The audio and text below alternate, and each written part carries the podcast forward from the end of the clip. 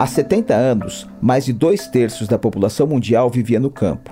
As cidades abrigavam por volta de 746 milhões de pessoas. Hoje, esse número está na casa dos 4 bilhões e 400 milhões, e em 2050, segundo as previsões da ONU, serão 6 bilhões e meio de moradores dos centros urbanos. Se essas previsões se concretizarem, a população das cidades em todo o mundo terá aumentado 1.307% em pouco mais de um século. É nesse cenário que o conceito cidades inteligentes vem ganhando força como solução urbana para os desafios que o futuro nos guarda entre o concreto e o aço. Você está no podcast Dux Coworkers, a voz da inteligência coletiva em busca de soluções inovadoras.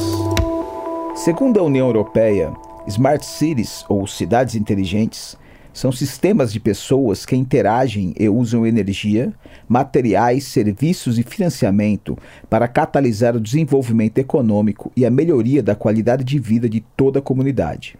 Esses fluxos de interação são considerados inteligentes por fazerem uso estratégico da infraestrutura da informação para a melhor gestão das necessidades sociais e econômicas da sociedade. O Cities in Motion Index do IES Business School de Barcelona, na Espanha, criou nove dimensões para indicar o nível de inteligência de uma cidade: governança, administração pública, planejamento urbano e mobilidade, meio ambiente, tecnologia, conexões internacionais, coesão social, capital humano e economia. Nesse podcast, que abre uma série de quatro programas sobre o futuro das cidades, abordaremos os cinco últimos indicadores sob o ponto de vista de pessoas comuns, que, embora vivam numa mesma cidade, possuem realidades e necessidades completamente diferentes. Porque são as diferenças entre seus habitantes que encontramos os desafios, oportunidades, caminhos e as maiores riquezas de qualquer centro urbano. São Paulo é uma das maiores e mais caóticas cidades do mundo. Diversificada em todos os aspectos e com diferenças oceânicas em todos os sentidos, é o ambiente ideal para tentarmos entender como uma metrópole de um país em desenvolvimento pode se tornar uma cidade inteligente para toda a sua população. Quando você chegou em São Paulo, qual foi a, a primeira impressão que você teve? Ave Maria, uma cidade enorme, fiquei com muito medo. A sensação que eu senti era que eu tinha que pegar o mesmo ônibus e voltar para a minha cidade. Que eu achei tudo grande, você é acostumado a vir do interior, uma cidadezinha pequena. Aí cheguei aqui, não conhecia nada. Aí eu vi logo aquela rodoviária cheia de gente, eu falei, eu vou voltar. Eu estou em lugar que não existe, que eu achei tudo diferente. Era, era tudo bem diferente do que você imaginava? Tudo bem diferente do que eu imaginava de onde eu morava, né? Que era uma cidadezinha pequena, que tinha pouca, pouquíssima gente. Aí você chega num lugar, é, tudo diferente, muito ônibus, muita coisa. Eu, meu Deus, não, eu não estou no meu país, eu vou é voltar. Mas. Leda Marques Viana é uma pernambucana que vive em São Paulo há 25 anos. E ali, ali onde você mora, é, tem alguma, algum centro cultural, escolas, uh, hospital, posto de saúde que é perto para a comunidade de onde você mora ter acesso? Só tenho um UPA. Só, nada mais, não tem hospital, nada. Eu falo, graças a Deus que eu tenho convênio, viu? Porque é, quando você precisa do UPA, por exemplo, eu fui lá esses dias, eu tava, não estava é, tossindo muito. Eu falei, eu vou, que é pertinho daqui de casa, meu filho, me arrependi. Tinha milhões, milhões de crianças, de adulto. Quando vieram me atender, já era quase 10 horas da noite. Eu falei, não, desisti. Eu cheguei lá às 6 horas, viu? Eu falei, não, gordinho, vou embora para casa, desisti. Então lá só tem isso, não tem um hospital, não tem nada, nada. E eu acho que lá precisava também de uma pracinha, não tem lazer para as crianças. Lá tem um campinho na comunidade de barro, que é onde as crianças brincam. Não tem outro lazer para as crianças. Tem hora que eu fico até com dó dos bichinhos. E é feito de barro, viu? Quando os meninos vão jogar bola, quando volta você não sabe mais nem qual é seu filho. E tão sujo que vem. Então, lá falta isso, sabia? Lá não tem nada disso. Escola? Escola tem duas. Tem é duas. Boa. Eu, eu não sei dizer bem que isso é boa, porque meu filho já está, né? Mas as minhas irmãs, por exemplo, os filhos dela estudam lá. Ela disse que tem uma que é bem perigosa, que rola muita droga, muita coisa pesada, e outra é melhorzinha, bem melhor. Mas lá, só você vendo como é lá. Lá é muito carente de tudo, de tudo. Então, meu nome é Danilo, eu sou de São Paulo, é, moro em São Paulo desde que eu nasci. Morei fora alguns anos, quando eu era mais novo, já faz mais ou menos 20 anos que eu, que eu moro em São Paulo, ininterruptamente. Bom, e você morou, onde você morou, fora do Brasil ou fora de São Paulo? Eu morei nos Estados Unidos, na Califórnia, morei em Quito, no Equador, passei uma temporada mais curta em Barcelona, na Espanha, e morei um ano em Singapura. Danilo é formado em propaganda e marketing, mas sempre sonhou em ser professor, e hoje dá aulas de inglês. Mora no Brooklyn, um bairro classe média alta da zona sul de São Paulo. Eu acho que um, o bairro onde eu moro há muitas opções é, tem uma escola pública do lado do meu prédio, tem escolas particulares de bom nível, é, tem faculdades no bairro ao lado, na Vila Olímpia, e em termos de cultura, você tem é, teatros, tem cinemas, num raio de dois quilômetros, que praticamente faz parte do mesmo bairro. Então, às vezes eu tenho que sair um pouco mais longe, mas em geral, onde eu moro, eu acho que eu tenho muitas opções assim de lazer. E meu lazer preferido, acho que são em termos culturais, eu gosto de ir no cinema, gosto de ir no teatro, eu gosto muito de andar de bicicleta, gosto de ir ao parque, então o, não, não fica tão longe do Parque Birapuera, do Parque, da, do Parque do Povo, tem o Parque do Chuvisco também que fica ali perto. Então, eu acho que tem, tem o Parque Bulemax, que também fica numa distância de 3, 4 quilômetros, que não é no bairro, mas eu acho que são de fácil acesso. Capital humano é o indicador que questiona o quanto as pessoas estão preparadas para desenvolverem a si e a cidade em que vivem. Mas educação, embora seja algo que todos veem como fundamental, ainda é bastante negligenciada pelo poder público. Doca, você estudou até que série? Ah, quanto que você estudou, assim? Eu fiz até a sexta série, amor só até a sexta. Mas se eu tivesse tido mais chance de poder ter estudado, é, realmente eu não tive muita chance de ter estudado porque eu vim, minha família era uma família muito grande, é, era nove irmãos, então realmente não tinha. Ou nós corria atrás de alguma coisa para se alimentar ou estudava porque era muita criança, tudo passando necessidade. Então, eu tinha que escolher entre, entre trabalhar ou estudar. Então, eu preferia trabalhar para ajudar a minha família. Eu queria ser uma engenheira, que eu acho lindo. Engenheira é um, uma coisa. Eu vejo aqui na Neo Solar, as meninas que é engenheira, me encanta. Que elas fa faz coisa que eu fico assim, ó, oh, se eu fosse uma engenheira, hoje eu estaria aqui, ó, tá vendo? Qual que é a importância é, da educação, a influência da educação na sua vida? Ainda mais é, sendo professor, eu diria que a importância da educação é muito grande, acho que é essencial. Então, teve um impacto muito grande no meu desenvolvimento e eu acho que não só formalmente a aula, mas a forma como você pode conhecer pessoas, as pessoas podem te puxar para frente, vão levar e abrir novos horizontes na sua vida. Acho que com certeza a educação é primordial. Se você não tivesse tido essa oportunidade de estudar, que que você, em comparação ao que você faz, ao que você hoje você trabalha com educação, né? O que, que você acha que seria a sua vida hoje, assim, sem essa, essa carga eh, de estudo mesmo? Olha, não sei dizer. Acho que para mim eu não sei o que eu faria sem educação. Acho que a educação é, teve um papel muito importante no meu desenvolvimento. Eu realmente não sei. Eu, eu trabalho com pessoas, acho que é, ajudando as pessoas, eu trabalharia com alguma coisa relacionada a ajudar as pessoas, mas eu acho que eu não me vejo sem ter tido acesso à educação, eu acho que foi primordial. Não, mas, por exemplo, se você fosse engenheira lá onde você mora, o que, que você acha que você poderia fazer para ajudar lá? Construir alguma coisa, instalar alguma coisa, ou, ou não, nada você acha que poderia ajudar? O que, que você acha? Ai, Dan, lá dá para fazer muita coisa. Por exemplo, rede de esgoto, que lá não tem. Lá precisava muito disso.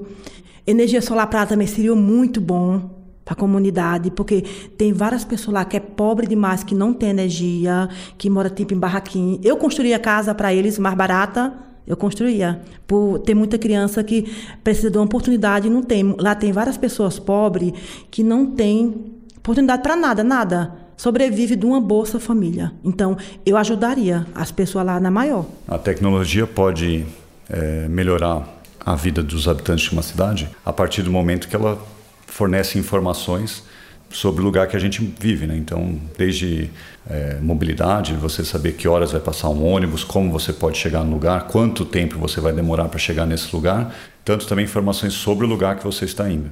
Então, pode ser informação sobre um restaurante, pode ser informação sobre um bar, pode ser informações como tirar um documento. Uma concha de abalone que se dá só no sul de Califórnia, no Golfo de México. Ah, é uma ostra. é esse aqui, né? Sim. Essa tudo, também? tudo, Ah, tudo, é tudo, uma tudo abalone. Ah, legal. Boa tarde, meu nome é Patrícia. Moro há 40 anos aqui no Brasil, sou artesã em couro. Patrícia é chilena, vende artesanato na rua São Bento, centro de São Paulo, e vê na burocracia um dos grandes entraves para o desenvolvimento do seu negócio. A economia, outro indicador das cidades inteligentes, tem como um de seus parâmetros o quanto o governo estimula os empreendedores das cidades. A honestidade. Na honestidade. Porque aqui não é justo. Um tem carteira, que nós sacrificamos por aquela carteira. Há mais de 30 anos que a gente vinha lutando para trabalhar na rua. Então, isso nunca foi no papel, até que a gente conseguiu. Né? E nos Barra, fomos, estamos sendo representados por la Sutaco, que foi a uma instituição, vamos dizer, um órgão que, que devia representar nossa artesão, só que ele barra gente. Ele coloca muita, muita trava para nós eh, ter carteira. Que isto vai, que isto aqui não vai, que isto aqui vai. Isso aqui é feito em couro. Esta é uma pulseira feita em couro. Só porque eu coloco um metal em cima, disse que isto aqui não é artesanato. Pedro Pintão e Rafael Pintão são engenheiros e sócios na Neo Solar uma empresa que desenvolve tecnologia para o aproveitamento sustentável da energia. Apesar de viver em outra realidade, encontram problemas semelhantes aos enfrentados por Patrícia. Eu acho que a parte regulatória e fiscal no Brasil é um obstáculo quase intransponível para os empreendedores. Então, assim, muitas vezes a parte de tecnologia e inovação, é, os empreendedores dominam e conseguem navegar muito bem. Mas quando você vai para o mundo real, saiu da vamos dizer assim, saiu da prancheta e vai para o mundo real, você começa a se deparar com toda uma parte regulatória, de leis e, e parte fiscal é, tributária e tudo mais, que é muito difícil para o empreendedor entender. E aí ele acaba precisando de, de consultorias, de, de ajuda é, externa, e isso acaba desviando o foco dele, entendeu? Então eu acho que é, precisa simplificar demais, é, precisa tirar todos os obstáculos, aquilo que não agrega valor da frente, que na parte de inovação e tecnologia é, deixa com o empreendedor, tira as dificuldades da frente. E há algum, alguma ação do governo que ajude o empresário, o empreendedor brasileiro? Oh, sim, por exemplo, no nosso caso, há isenções de imposto, por exemplo, para as placas solares. Isso é um tipo de, de estímulo. É, ao mesmo tempo, a gente vê distorções como, por exemplo, um carro elétrico pagando às vezes mais imposto do que um carro a combustão. Então, o que a gente sente é que tem iniciativas, mas elas são pontuais, é, isoladas. Às vezes a gente não tem muita segurança com relação a isso também, a gente não sabe se isso vai durar para sempre, se não vai. Então, existe sim é, políticas do governo para ajudar, mas é uma coisa esparsa, não tem muita consistência, não tem um plano de governo nesse sentido. E a gente sente muita falta disso. Isso não dá confiança para você investir, para você adotar também coisas é, que vão em, ao encontro dessas políticas e você acaba tendo que se virar mais sozinho do que com o, o governo. É, vamos supor, eu vou importar, eu vou é, fabricar um novo produto a dificuldade de entender como funciona o pagamento de impostos, a diferença que, que você tem às vezes de regime de créditos e débitos em diferentes estados, guerra fiscal, tudo isso. A gente às vezes gasta mais tempo com esse tipo de coisa do que pensando numa demanda dos clientes e como a gente vai solucionar isso. Então te toma muito tempo. As coisas são muito lentas também, tem muita burocracia, muita papelada, a gente não tem. É, tudo é complexo no Brasil, né? Então, isso acaba dificultando. Acho que essa é a maior dificuldade que a gente tem. A gente gasta muito tempo com atividades que não agregam valor efetivamente.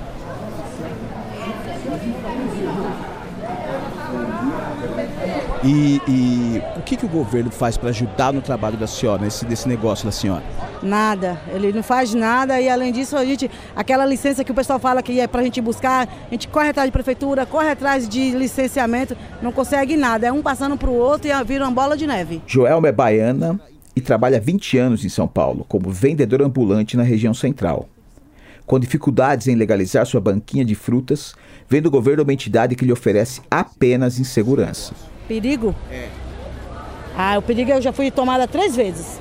Quando eles me tomam, eles levam tudo, só me devolvem o carrinho. E falaram que a próxima vez que pegasse, não ia nem devolver o carrinho. E quantas vezes pegaram a senhora? Pegaram três vezes. E as três vezes eles falaram isso, a próxima vez não devolve o carrinho? É. Mas me pegaram três vezes. Carrinho, devolve. Não, a mercadoria tudo joga fora. Tudo joga fora, joga no saco preto. Pegou eu, pegou aquele moreninho ali. Teve um até que bateu, o policial agride. Tá? Ele tem uma cicatriz na mão, que bateram o cacetete. E aí ficou um hematoma enorme. A última vez a equipe que está hoje. Mas a gente só vai correndo, né? Uhum. Como é que a senhora acha que a tecnologia poderia ajudar a senhora em alguma coisa? Ah, poderia, né? Se a gente tivesse oportunidade como resolver o problema e pagar, porque para fazer curso você tem que estar tá pagando. E para pagar você tem que ter dinheiro.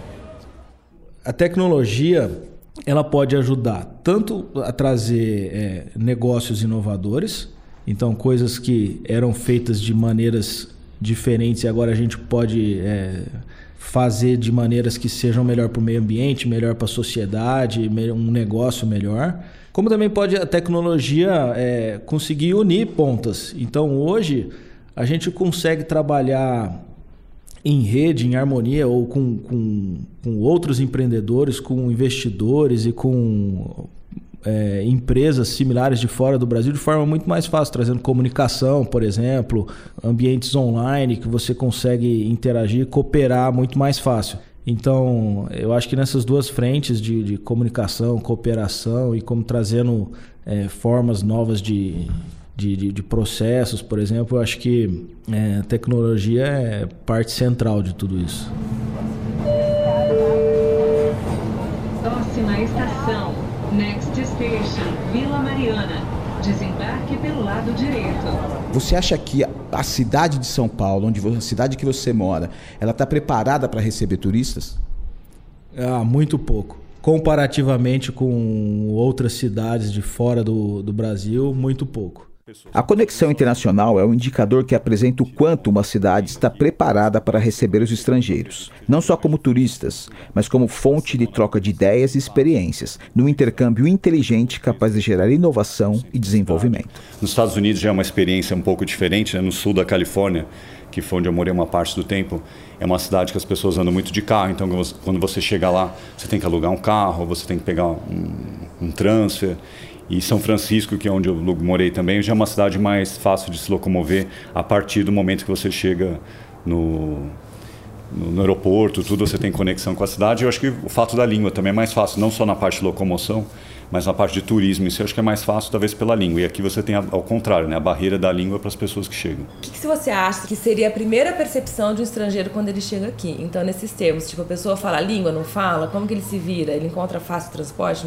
É, quando a pessoa chega aqui, eu acho que a primeira coisa, o primeiro problema realmente deve ser a barreira da língua e o acesso da pessoa ao chegar no aeroporto de Guarulhos, né, que é um aeroporto que fica bem longe da cidade, e ir para a cidade. Né? Você acha que São Paulo está preparado para receber turistas uh, estrangeiros? Olha, hoje em dia eu acho que está bem mais preparada do que no passado. Eu acho que antigamente eu via, por exemplo, os taxistas se assustavam quando entrava alguém no táxi e não sabia falar português. Hoje eu acho que as pessoas já estão mais acostumadas, talvez não preparadas, mas pelo menos acostumadas e tentam ajudar e tal. Mas ainda assim, às vezes a gente vai num grande museu e não tem nada escrito em inglês, por exemplo, que seria básico, né? É, por exemplo, eu não sei hoje em dia, mas eu já tive no museu do futebol e não tinha nada em inglês, só na entrada. Então eu fico me imaginando visitando esse museu sem falar português, eu teria muita dificuldade. É, fora as questões práticas mesmo, né? De pedir uma comida, de se locomover, eu acho que, enfim, é, há sim dificuldade.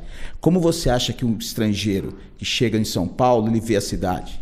Olha, eu já tive alguns, inclusive alguns relatos de estrangeiros que vieram para cá e sentiram bastante assim dificuldade de, por exemplo, locomoção, de mobilidade, mas também enxergaram a cidade um pouco degradada, coisa que às vezes a gente, se parar para prestar atenção, a gente consegue enxergar, mas o nosso dia passa despercebido. Então a cidade um pouco degradada, assim, no sentido de iluminação, de vias públicas, de serviço público.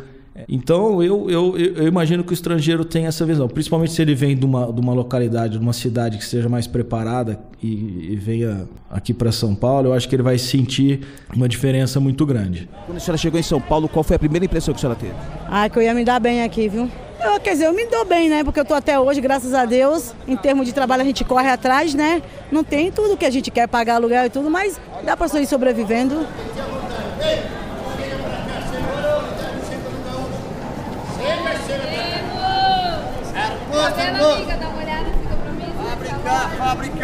Antônio Ferreira de Melo, sou vendedor ambulante cadastrado na prefeitura.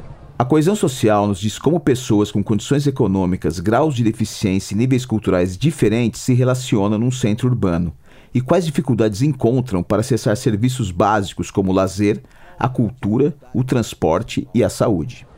Olha, a maior dificuldade é ter acesso à toalete.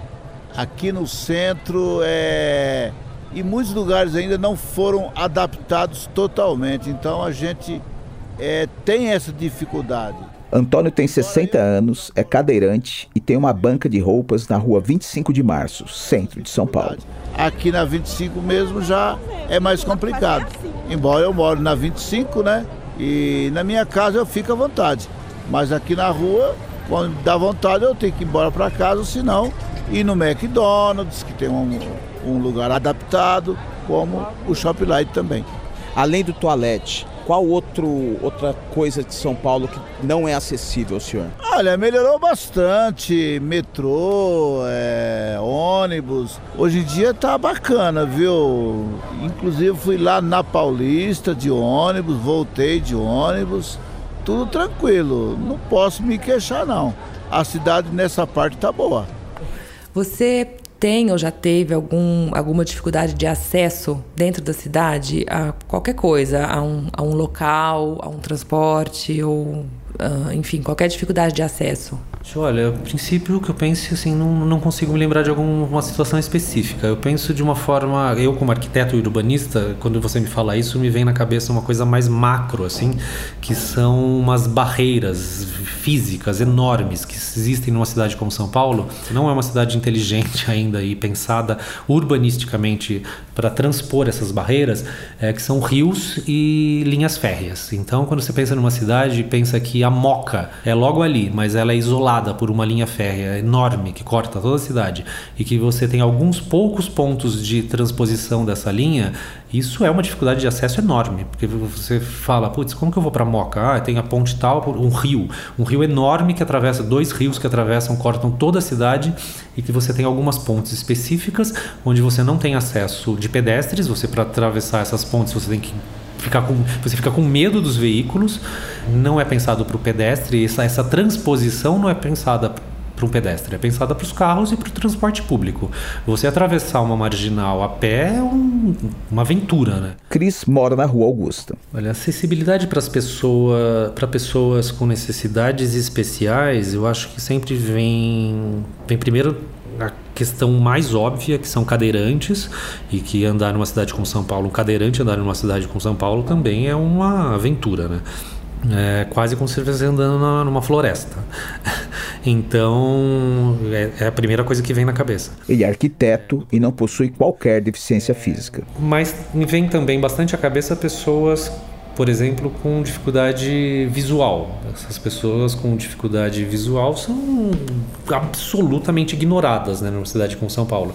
É, você não tem o que eles começaram a fazer de uns tempos para cá é demarcação no piso em alguns poucos lugares, mas que você vê feita de uma forma absolutamente é, aleatória e sem um acompanhamento necessário e uma manutenção necessária. Então eu acho que a questão dos deficientes visuais é gravíssima em São Paulo.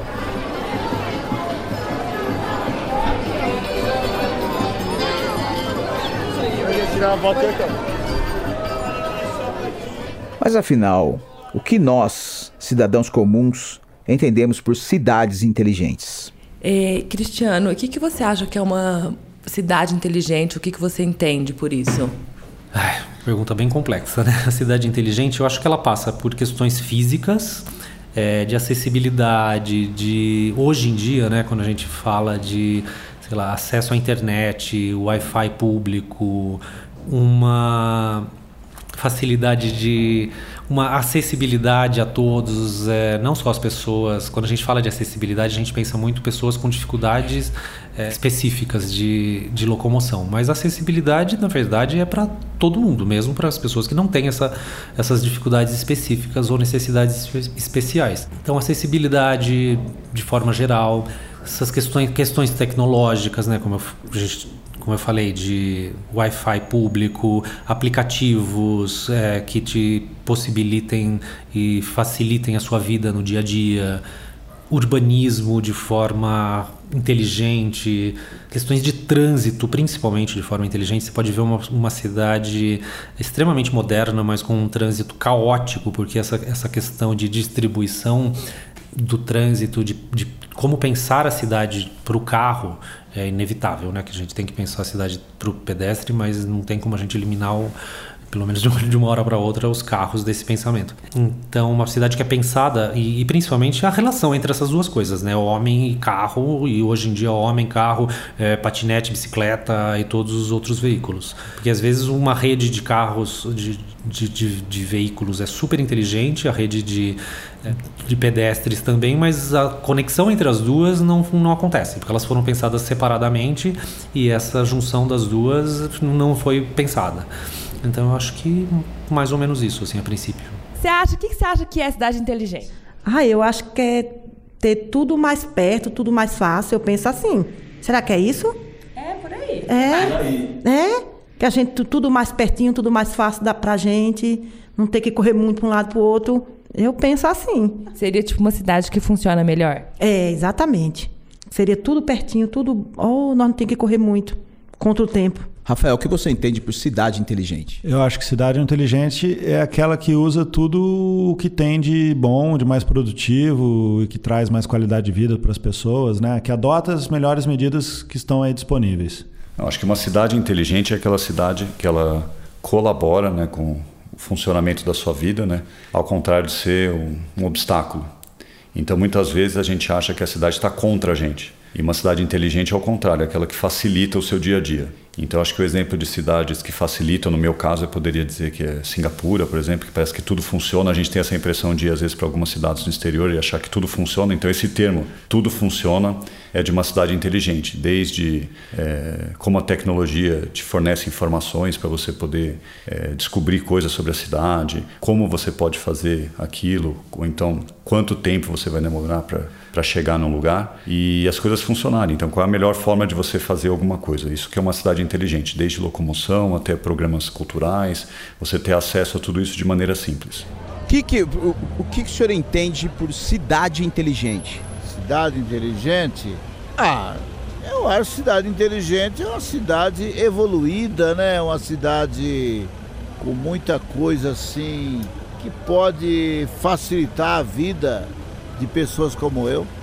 Olha, eu acho que a cidade inteligente, aquela eh, tem vários aspectos, mas aquilo que a gente consegue é, viver em conjunto ou, ou compartilhar todas as a, a, infraestrutura da cidade de uma forma é, otimizada. Então, se você fala de um ambiente de negócios que você consiga é, fomentar, fazer a cidade crescer, gerar negócios, parte de mobilidade, trazer a parte cultural para a cidade. Eu acho que existe uma gama de, de aspectos que tem que ser, tem que ser evoluir e para você conseguir chegar a uma cidade onde você chama uma cidade inteligente.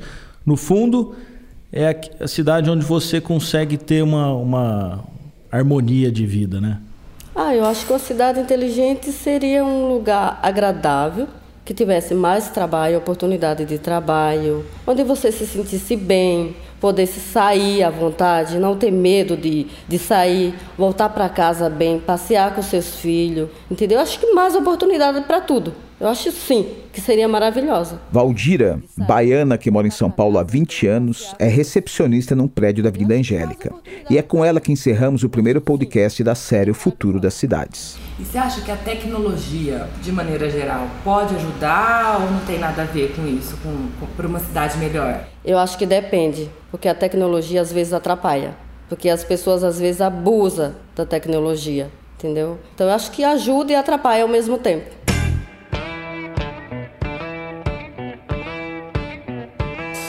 Na próxima semana, o podcast Dux Coworkers continua conversando sobre o futuro das cidades, num passeio pelos indicadores governança, mobilidade e planejamento urbano, administração pública, meio ambiente e tecnologia. Tem sugestões, dicas ou perguntas? Escreva pra gente. call@duxcoworkers.com. Valeu demais sua companhia até aqui. Esperamos vocês pelo próximo rolê. Até lá.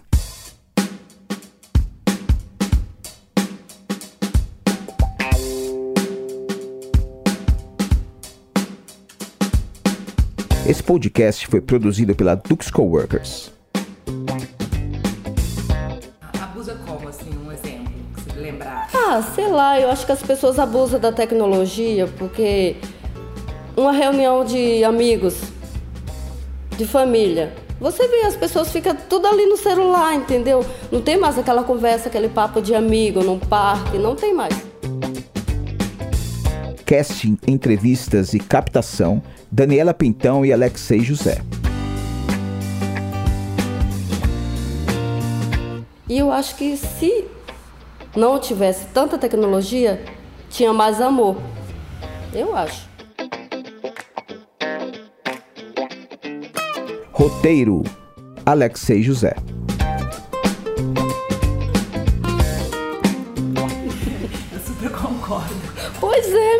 entendeu? É.